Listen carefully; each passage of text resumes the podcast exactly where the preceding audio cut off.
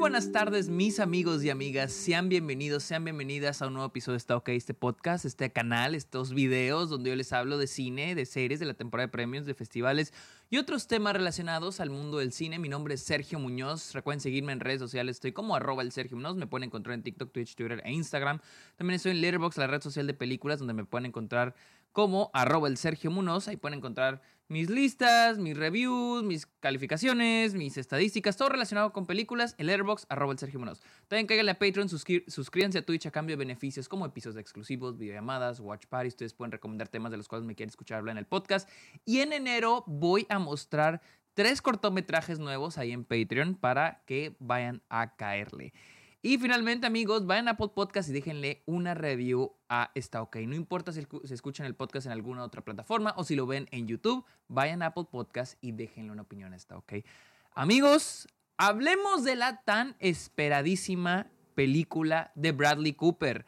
Maestro, la cual ya está en cines selectos acá en Estados Unidos y creo que está en unos cines selectos en, este, en México y la cual eh, sigue la vida de Leonard Bernstein, una de las figuras más grandes de la música, probablemente el compositor americano más grande de todos los tiempos, interpretado por Bradley Cooper. Y pues este, la película también sigue no solo su carrera, pero su relación con Felicia Montealegre, interpretada por Gary Mulligan.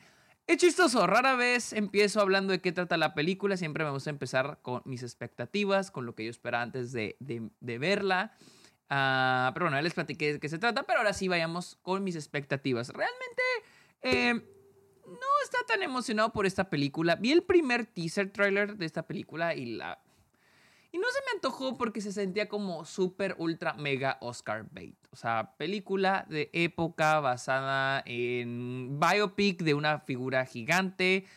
Eh, donde el protagonista tiene muchos prostéticos y mucho maquillaje, está transformado y hecha para el Oscar. Realmente no se me antojaba, pero yo sabía que le iba a ver. Y para mi fortuna se estrenó en cines. Si se hubiera estrenado en Netflix, no creo haberla visto porque no suelo ver películas en Netflix, batallo mucho para verlas en Netflix, prefiero verlas en el cine. Y la vi en el cine. sin embargo, si había algo positivo que esperaba de esta película era que iba a ser dirigida por Bradley Cooper y protagonizada por Bradley Cooper, lo cual, pues realmente Bradley Cooper sí me parece un buen director. Star is Born se me hace una gran película y sí me parece un muy buen actor. Y no solo con papeles dramáticos como Star is Born, pero también con comedias como The Hangover. Bradley Cooper me parece un gran actor y un gran director. De eso al menos a mí no me queda duda. Entonces, esa era la pizca de curiosidad que yo tenía con la película. Aparte que Leonard Bernstein es una figura muy interesante y yo sí tenía curiosidad de cómo contaban la historia de esta figura, de esta persona, de este ídolo gigante. Así que eh, fui a verla y aquí les va mi opinión. Ya les, les hablé poquito de lo que trata la película, sigue la vida de Leonard Bernstein. La carrera, no solo su carrera como músico, pero también su relación con Felicia Montealegre, interpretada por Carrie Mulligan. Y eh, eso es técnicamente lo que trata la película, sin entrar a muchos detalles. Creo que para mí el punto más fuerte de esta película es la dirección de Bradley Cooper en cuanto se trata de producción. Todo lo que... Bradley Cooper... Me encanta lo que hace Bradley Cooper como director, ya que se nota que es un director que sabe lo que quiere desde el inicio, desde la preproducción. La película está montada de una manera increíble. Y, y Bradley Cooper es, siento que es muy bueno combinando lo que es la edición, la fotografía y algo que muchos directores se les olvida, el blocking. ¿Qué es el blocking? El blocking es el trabajo de cámara con respecto al movimiento de los actores y creo que Bradley Cooper tiene hace muy buena práctica de todo esto en Maestro. Trae muy buena clase, buenas clases de Steven Spielberg. No, esto, no estoy diciendo que sea a su nivel, pero me recuerda un poquito ese, un poquito mover la cámara de un lado a otro, o sea, dónde se mueven los personajes. A veces no siempre estamos cerca, la cámara no siempre está en la cara de los personajes, a veces está lejos, a cierta distancia, y siento que Bradley Cooper tiene es muy bueno, tiene un, este, un buen talento en lo que es el lenguaje cinematográfico, sabe dónde poner la cámara, sabe dónde poner los actores, sabe qué mostrarnos, sabe cuándo mostrárnoslo. Creo que esa es la parte que más me gustó de Maestro. Eh, y, y, realmente creo que lo que también hace muy bien Bradley Cooper como director es no solo contar la historia así, al menos de manera visual, de una manera plana, sí, nos sí hace de que todo se sienta como, como musical theater. Porque no es un musical, pero ese sí se siente como musical theater, lo cual me gusta mucho y es un gran eh, homenaje a Leonard Bernstein.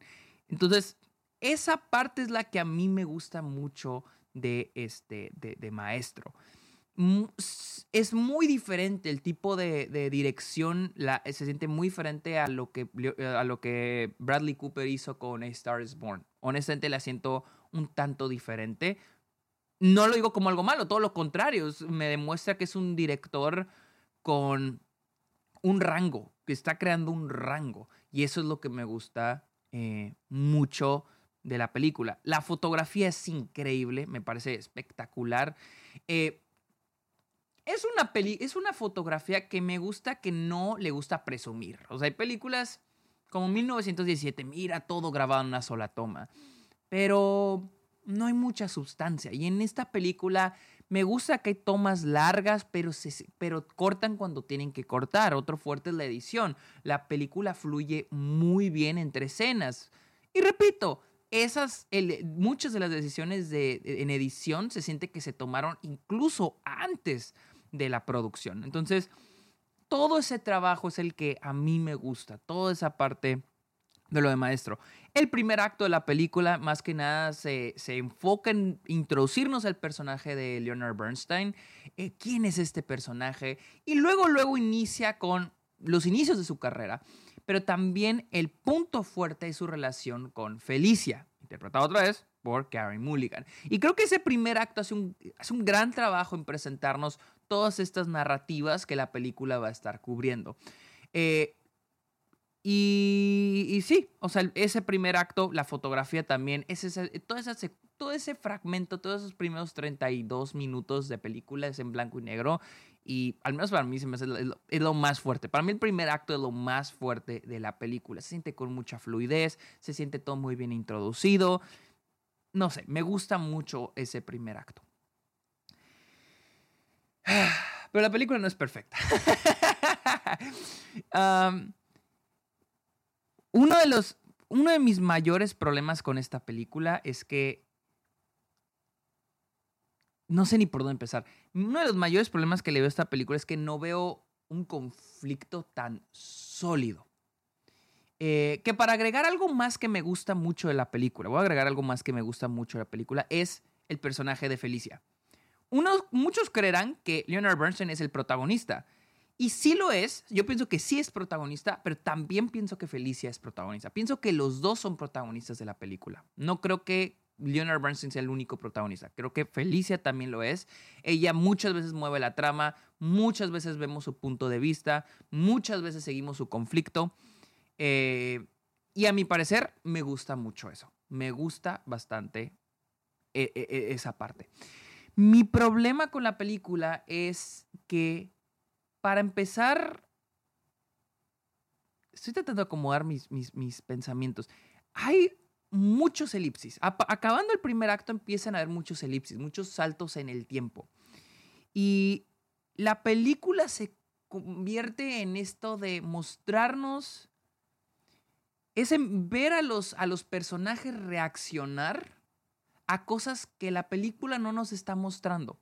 Se empieza a hablar un poco de, de, las infidelidades que tuvo el personaje de, Leonard Bernstein, pero nunca se llega a mostrar esos conflictos, no se llega a sentir tan, tan sólido. Te muestra a los personajes reaccionando o teniendo una pelea, pero es como si, pero no nos muestran tanto el por qué se están peleando. Sí sabemos por qué se están peleando. O por ejemplo, los, los amoríos o las infidelidades que tiene Leonard Bernstein a través de a lo largo de la película, pues no se suelen mostrar, quedan muy implícitas, quedan muy a fondo y en general se siente como una película que tiene miedo. Y esa es una es, una, es un arma de doble filo cuando se trata de biopics. Cuando dices, ok, quiero contar la historia de esta persona en la vida real, pero no quiero ofender a su estado o a su familia, y así se siente esta película. Eh, siento que Leonard Bernstein, como, como dije al inicio, es una figura muy interesante. O sea, bastante interesante. Y aquí estoy investigando, este... Porque Leonard Bernstein es una figura muy interesante, no solo en el tema de la música, pero también todo lo de sus infidelidades, creo que tiene eh, acusaciones de acoso sexual, etcétera, etcétera. No estoy diciendo de que ah, no hay que enseñar, no hay que mostrar, no hay que este, hacer una película de esta persona, no, todo lo contrario. Es un personaje muy interesante, muy ambiguo, muy misterioso, muy tridimensional. Y creo que y parece como si la película me tratase de ocultar eso, como como si no quisiera, o sea, y es extraño porque creo que tener un personaje tan interesante y tan tridimensional es algo bueno, pero siente como que la película no quiere, como que no, no, como que no, no, no, no queremos mostrar tanto de eso. Y se vuelve muy sanatizada, se siente así como que, sí, como con miedo de quedar mal con el estado de Leonard Bernstein, esto debe ser una celebración a su vida, o sea, les digo, como con miedo de, demostrar la realidad de este personaje. Y les digo, todo el tiempo, no digo que no fuera así, pero todo el tiempo el personaje es muy angelical y muy lindo, a pesar de que tú puedes, tú mismo como audiencia, si prendes el cerebro y dices, este güey se ve que es un idiota, se ve que es una mala persona, que, o no mala persona, pero se ve que es un idiota, ventajista, y más por las situaciones en las que queda Felicia. Porque algo que me gusta mucho la película es de que nos muestra su punto, su, punto de vista, el mostrar a esta mujer que también es una artista, es una actriz, pero su carrera va en picada, mientras que la de su esposo, la de su pareja, va en su vida. Sin embargo, eso también falla la película. La película nunca nos llega a mostrar la parte de de la carrera musical de Leonard Bernstein. Se llega a mencionar, hay un momento donde dice que ah, está haciendo ya este, la banda sonora de West Side Story o está trabajando en esto o tenemos una escena donde está haciendo la, orquesta, pero nunca vemos así que hay un conflicto en su carrera musical, en un conflicto en el que, no sé, algo en su carrera musical, algo que se sienta de que va eso, todo el tiempo se siente como que le pasan cosas buenas, no hay un esfuerzo. Y digo, bueno, digamos que la película se quiera sentir más íntima, algo así como Priscila. Por ejemplo, Priscila, eh, todo el tiempo desde el punto de vista de Priscilla eh, Presley, dentro casi el 70% de la película es dentro de Graceland. Desde el punto de vista de ella, nunca vamos en, de carrera en carrera con, con Elvis, porque la película no trata de mostrarte lo gigante que es Elvis, se trata de lo pequeña que se siente Priscilla en este mundo. Esta película a veces siento que intenta hacer eso, pero a veces siento que se desbalancea porque a veces sí te quiere mostrar lo gigante y, lo tan celebrado que era Leonard Bernstein, y a veces en los problemas personales que tenía con Felicia. Entonces se siente muy desbalanceada, no se llega a sentir un conflicto. A veces sí tenemos de que ah, se están peleando porque ella sabe las infidelidades, pero después ya no hay una resolución a eso. Es como que ah, ya vuelven. Entonces, ese es mi problema con esta película. Está muy no satanizada, sanatizada. Está muy sanatiza mucho al personaje, a la figura de Leonard Bernstein. Eh, y se siente como un wikipediazo de la sección de vida personal. O sea, se siente como una adaptación de la sección de vida personal del artículo de Wikipedia de Leonard Bernstein. O probablemente menos interesante, porque al final del día te ocultan muchas cosas.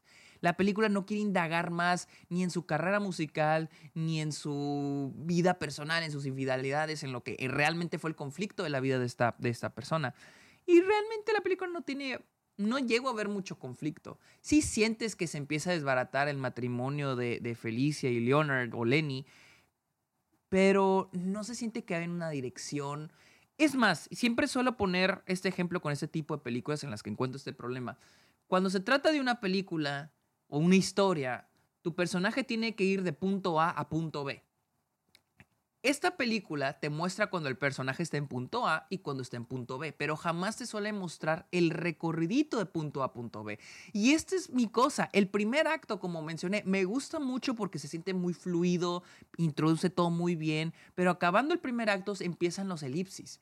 Y que pasaron cinco años, y que pasaron otros cinco años, y que pasaron diez años, y que pasaron ocho años, y que, o sea, va brincando y va brincando, como que ahora sí es de que a lo siguiente, a lo que, como que ahora brinca a los highlights de la vida y deja muy en fondo de cómo llegamos, de, muy al lado, cómo llegamos ahí. Repito, partes, cosas como su carrera musical o, las infidelidades quedan de fondo.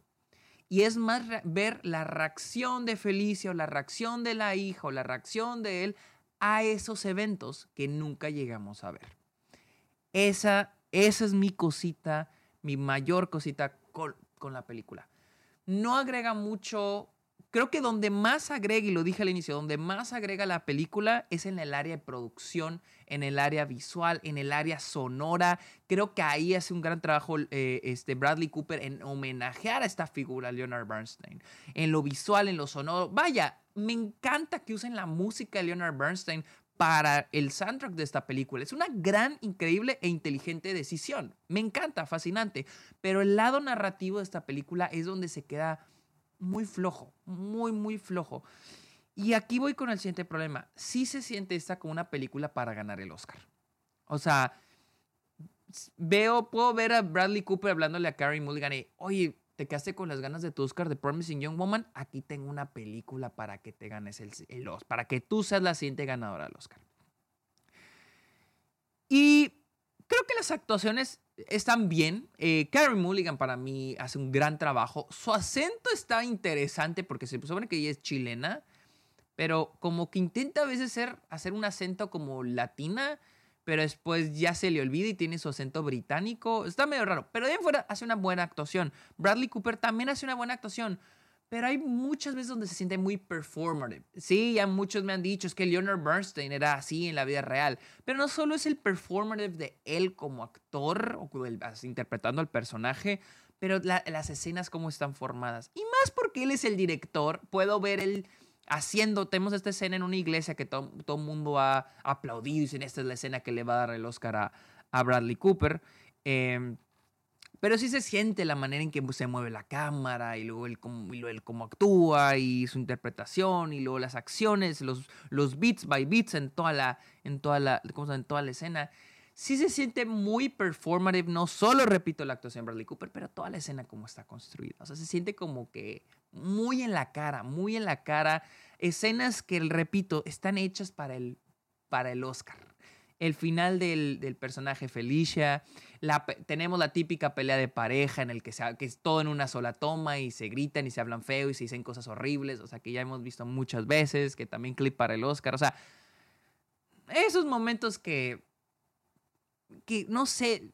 Y, miren, realmente lo estaba hablando con un amigo y un amigo me decía, me caga Bradley Cooper. Yo, a mí sí me gusta Bradley Cooper, ya lo dije. Me parece un buen actor y me parece un buen director. Pero en esa película sí se siente como un proyecto personal para ganar el Oscar. O sea, no veo sustancia en la película suficiente para que diga, güey, me apasiona el personaje de, de Leonard, de, este, de Leonard Bernstein. Me apasiona y quiero contar su historia. Y, o sea, no lo, se siente como que lo quiere interpretar. Así es como lo siento. Es como él sí tiene ganas de interpretar esta figura para ganar el Oscar, pero no se siente como que quiera contar la historia de él. Esa, ese es mi problema con la película. Y a mí me gustaría, y, miren, no creo que esto sea de mala actuación o mala dirección por parte de Bradley Cooper, para nada, porque no creo que sea un mal director. No creo ni siquiera que sea malo dirigiéndose a sí mismo, porque lo vimos en A Star is Born. pero sí, esto sí se siente como proyecto personal para ganarme el Oscar. Y es como que no, lo que no me encanta de, de la película. Me gustaría algún día ver a Bradley Cooper dirigir una película donde él no sea el protagonista o él no sea uno de los protagonistas, porque en Star is Born, pues técnicamente Lady Gaga es la protagonista. Pero me gustaría que, que, algún día hiciera una película donde él no salga. Él es el director, porque realmente pienso que Bradley Cooper es un muy buen director. Solamente que aquí sí se siente en voy a dirigir una película para ganarme el Oscar. Ya es como que, no sé, me saca de onda.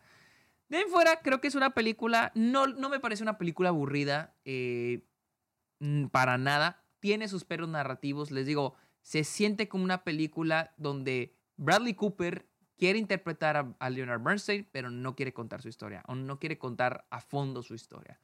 Les digo, la película, una vez que brincas el primer acto, se sienten como los highlights de Leonard Bernstein. Así, lo chido y lo chido y lo chido y a eso y luego le pasó esto y luego le pasó esto otro y luego le pasó esto y luego sienten como momentos brincando de en años en años y como que ahí fue donde no me encantó la película.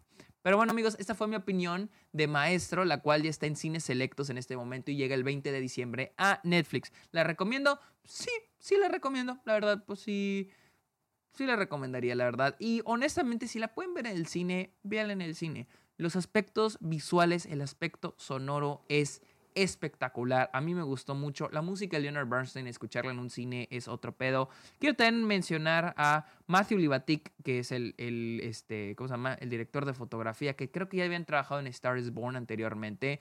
Hace un trabajo espectacular. La película fue grabada en cinta y... No, no, no, se ve, se ve muy bien. La verdad, si tienen la oportunidad de verla en cines, hágalo, porque sí vale la, la, pena verla ahí. Amigos, recuerden seguirme en redes sociales, estoy como arroba el Sergio Munoz, estoy en Letterboxd, la red social de películas, arroba el Sergio Munoz, caigan en la Patreon, suscríbanse a Twitch y déjenle una review a esta OK en Apple Podcast. Apple Podcast. Amigos, muchísimas gracias por escuchar este episodio, que tengan muy bonito día. Bye.